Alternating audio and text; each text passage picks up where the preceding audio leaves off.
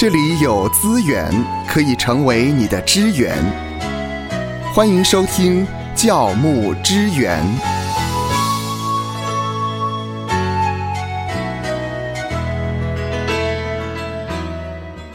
欢迎来到教牧支援。芳华认识一位牧师，这位牧师告诉我，他的手机是二十四小时不关机的。因为他说会有有需要的时候可以随时的找到他。呃，一般的会有对于牧师、教牧人员有什么样的期待呢？是二十四小时全年无休，半夜也要接电话，当有需要的时候就要随传随到。还是容许牧师有上下班制，该休息的时候关掉手机，能有自己的时间呢？这是我们今天要跟您探讨的话题。根据去年呢福音协进会公布的一个教牧生活侍奉的调查，台湾的牧师们的日常生活服饰非常繁忙。嗯，他们从早晨开始就进行祷告。那在疫情的期间呢，他们的活动就更加的多元化，包括了 RPG 小组啦、祷告会啦，还有一般小组啦、查经班啦、特会啦、营会啦、主日讲台等等。此外呢，牧师们也经常接到弟兄姐妹的求助的来电，他们不仅需要为他们面临的困境跟需要进行祷告，还需要像二十四小时的素食店一样快速的探访他们。而且呢，这些探访常常发生在深夜或者是清晨的时候。事实上呢，牧师们也有家庭跟亲子关系需要照顾，需要经营。长期以来呢，他们承受着巨大的压力，身心健康问题呢时有耳闻。肖乐老师提到这个状况，我想呢是属于一般比较小型教会容易发生的事情。不过有一些的会友就有这样的迷思啊，就是呃，万一有需要的时候要找的话，一定要找最大的这位牧师来帮忙的。是的，通常在牧会现场。牧师呢，都面临了各种实际的情况，弟兄姐妹经常就寻求他的帮助，希望能够解决这些弟兄姐妹遇到的困难。但是，当牧师自己面临问题的时候，他只能够往往就是独自寻找解决的办法跟处理的方式。可是这样一来，牧师的身心灵问题得不到适时的关注，而这个可能也会对许多人产生影响。因此呢，牧师实际上他也需要有一点机会可以接受会友啦或教牧同工的支持。那重视牧师的身体跟心理健康，并且在需要的时候提供扶持，这个才是建立健康教会的关键因素。嗯，所以呢，我们说健康工人、健康教会，但是我们同时呢，也要让我们的会友有一个健康的心态。没错。基督教福音协进会的秘书长夏牧师呢，他有一次在接受基督教的报刊专访的时候，他提到，相较于欧美等国家会针对牧师等神职人员进行身心以及服饰情况的调查，台湾呢过去比较多是针对教会的增长，比如说会有人数多少、教会几间以及基督徒人口比例多少等等进行调查。但是牧师们长期的睡眠不足，可能导致了他们的注意力降低、决策力变差，更容易沮丧，并且很容易有心血管啦、肾脏、肥胖啦或血糖等等的问题。有充足睡眠的牧者跟传道人，才能够有健康的身心服侍教会、服侍神以及传福音，带动教会的增长。嗯，是的，我想呢，我们的牧者，我们的教牧同工也是人，跟所有人一样，我们都需要休息，不可能呢，一年三百六十五天，每天二十四小时全年无休，需要弟兄姐妹的体谅和关顾，所以，我们从长远看来，牧者们也需要足够的睡眠时间，才能够保持平衡。让服饰呢有品质，牧养有热情，用全人的健康生命来带领教会持续的来前进。是的，夏牧师在这个时候他也提到说，过去的教会传统上常要牧者们牺牲睡眠，警醒祷告，甚至随传随到。但是长期的睡眠不足不一定是更属灵的表现，但是却一定会影响服饰的品质跟领导决策。是许多弟兄姐妹呢，甚至认为说，那些愿意牺牲睡眠、关心弟兄姐妹的牧者，才是充满基督牺牲之爱的牧者；那些宁可警醒祷告而不睡觉的牧者，才是敬虔的好榜样。但是，牧者如果因为这些期待，而不被允许拥有健康的生活作息，那到底他要如何帮助信徒建造灵魂体兴盛的整全生命呢？又如何成为信徒的带领者跟关顾者呢？其实，呃，芳华想到，如果我们的信徒能够换位思考的话，用这样的一种标准去要求你的话，我想你大概也受不了吧？啊，是的，没错。我们毫不夸张的说，不少牧者的心理健康其实到现在都有一些问题哦。根据国外的一个叫巴纳调查的统计。只有三分之一的牧师被判定说是处于一种良好的心理健康状态。去年呢，参与 Lifeway Research 这样子的一个调查报告里头，有百分之八十四的牧师说，他们每天二十四小时待命于教会的需求。有百分之五十四的人认为，牧师的职位常让他们过度疲惫。过去三年的疫情更是增加了牧师的压力，因为这一场流行病颠覆了传统的教会服饰方式，而且激发了不少关于教会到底应该怎么应对等这一些令人情绪激动的一些争议跟辩论。这无疑呢是让那一些已经肩负重担的牧者们又雪上加霜啊！除了平常的牧会工作要做之外，还要面临许多不可知的挑战。那我们来看一下圣经怎么说好了。基督徒呢，应该看重休息的时间。上帝呢，在创世纪二章的二到三节完成创造的时候，他树立了一个休息的榜样。在出埃及记二十章的八到十一节里面呢，上帝也告诉他的百姓说，他们要在第七天停止他们的劳苦而休息，就像从前一样，好像每周是休一次假。嗯哼，那安息日这样子的一个命令，在旧约中其实是反复出现的，在新约当中呢，我们也看到耶稣完全了安息日的一个意义。安息日给我们带来的一个休息的概念，其实是很重要的。耶稣说呢，安息日是为人设立的，意思就是说，上帝把它当做礼物赐给了人，赐给我们。安息日的目的呢，就是要恢复。只有在安息当中，当我们宣告我们对上帝的依靠，在上帝的供应上面实践我们的信心，而且获得更新的时候，这个安息日是。发挥了它的意义了，而这十届当中的这个第四届啊，它的第一部分其实是要求至少在七天当中有一天是停止做工的。一方面呢，这是对以色列百姓无与伦比的一个恩赐。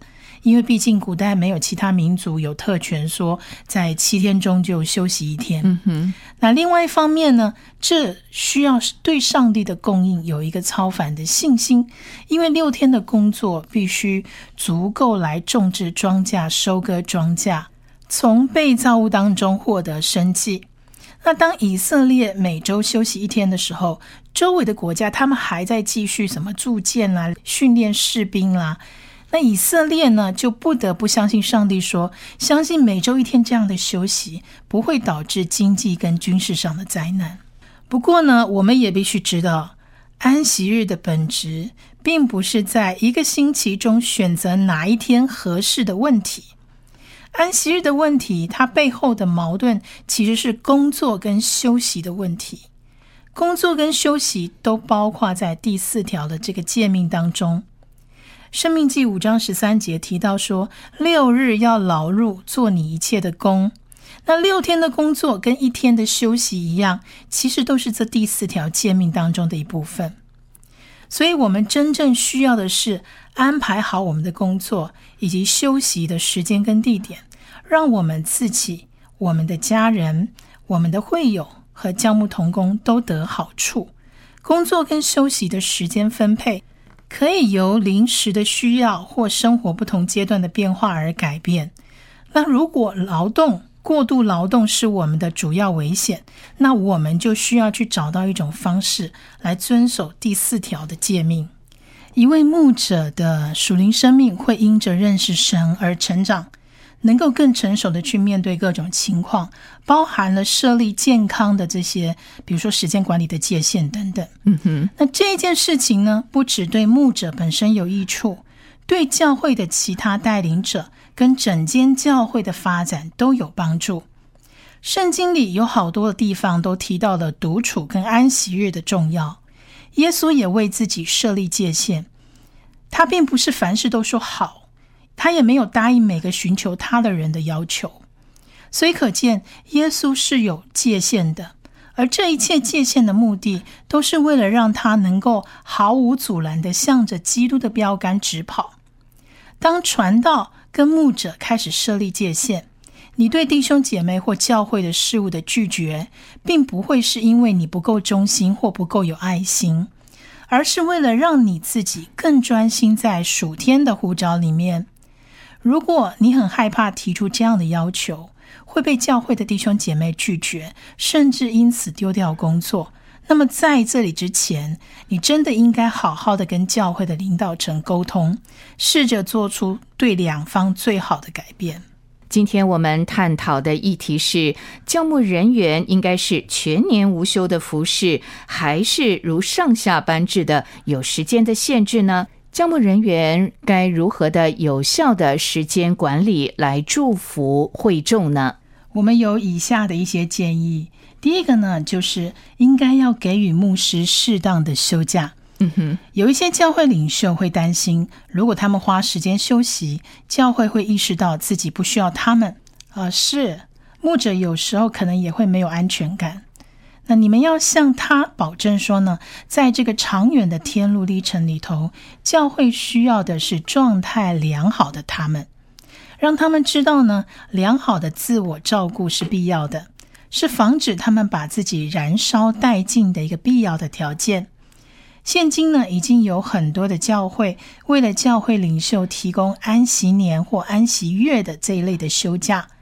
但是，如果你的教会没有，我们现在鼓励你可以跟教会的人事委员部门或者是人力资源部门讨论这个可能性。嗯哼。第二个呢，是不要求牧师参加大大小小所有的会议。装备教会的平信徒，就可以让他们有能力带领小组、教会委员会跟会议。牧者可以提供监督的职责，但是要求牧师出现在教会敞开的所有时段，这个其实是不必要也不健康的。嗯，此外呢，要确保牧师他不是唯一负责医院探访、参与葬礼跟婚礼的人。因为这些所有的这些事件会吞噬牧师大量的时间跟情感能量。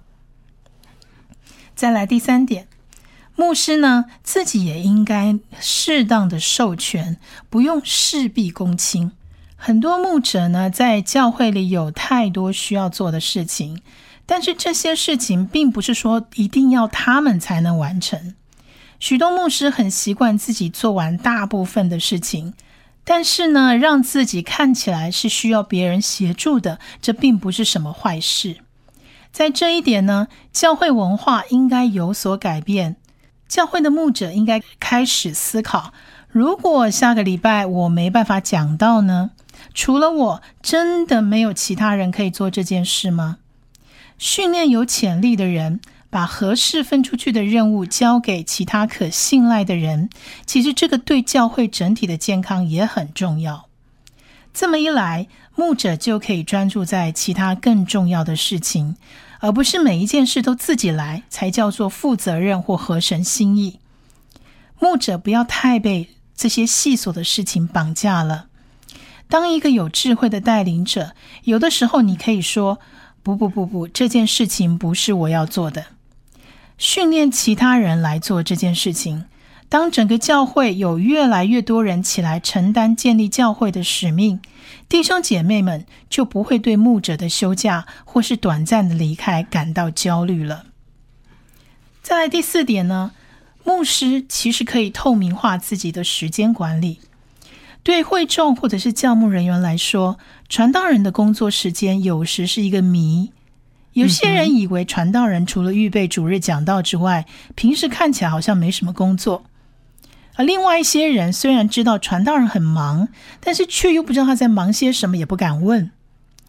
如果说传道人或牧者很忙，但有时打电话又找不到他，因此跟会友或教牧人员分享牧者平常的一个时间分配，让时间透明化，也是一个很好的策略。比如说，有一个牧者。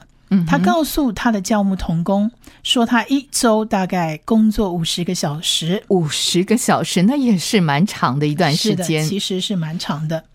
而他主要服侍的项目可能有五大项，各占约五分之一的时间。第一个是祷告，嗯，那这个牧者呢，他就坦白告诉教牧童工们说，他会用上班的时间祷告，比如说参加童工祈祷会、教会的祈祷会，或者是个人的祷告。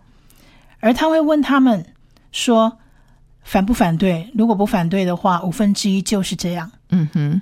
那牧者就接着说：“好，他用五分之一的时间另外处理行政工作。他参加会议、预备聚会、处理文件等这些行政工作也占了五分之一的时间。他也会问那些童工们说可不可以？如果可以的话，没意见。好，那另外五分之一是备课。嗯哼。”预备讲到主日学写文章，那当然童工大概也不会有什么意见。他就接着问说：“那另外一个是五分之一的时间探访，可不可以？”童工大概也会同意。那最后一个是布道，嗯，那当然教牧童工也欣然同意了。好，我们用这个例子来看呢，这位牧师呢，把他的时间呃分成了五个部分。第一个部分呢是祷告，第二个部分是处理行政的工作，第三个部分是备课，第四个部分是探访，最后一个部分呢是布道。是的，那最后这个牧者就问大家说，有没有什么需要修改的地方啊？当教牧人员说没有的话，以后呢，这个牧长。就按着这样的分配去做工作，它是非常透明化的，所以教牧人员未来就不会有太大的争议。这样的分享呢，对教牧团队应该是重要的，不然个人都会对这个牧者有不同的期望。可能一些人会认为，哎，你应该用大量的时间去探访；另外一些人会认为说，哎，你应该做更多的布道工作。但是他们可能都忽略了这个牧者原来要用这么多的时间，可能是来祷告。而这样子的一个时间透明化的分享，不但替牧者省了许多的麻烦，他不必常常为自己辩护，因为牧者的时间运用是这些教牧同工们自己同意的。再来第五点，可以鼓励会有长期为牧师跟家人祷告，这是更好的一种立即行动。就是问这些牧长们跟他们的家人们有什么具体的代祷需求，你就可以为他们祷告，并且在之后呢，可以跟进关心他们的状况。当教会成员告诉我们说他们在为我们祷告或询问我们的需求的时候，其实对我们来讲是意义重大的。当他们意识到我们的生活充满压力，以及教牧工作能够使人过度燃烧的时候，我们感觉自己其实被人照看以及照顾着。是好，以上呢提供教牧人员的五点建议，可以有效的做时间管理。首先呢，就是其实弟兄姐妹呢应该给予教牧人员有适当的休息。第二呢，就是。不要要求牧师参加所有的大小会议，其实呢，可以请其他的人来代替。当然，这样的人呢是必须经过训练的，所以牧师呢必须有适当的授权，他不必呢事必躬亲。第四呢，就是牧师可以自己透明化自己的时间管理。最后呢。我们鼓励会友可以长期的为教牧人员以及他们的家人来祷告。愿神赐福收听节目的你，就让这一次的教牧支援成为你侍奉的资源。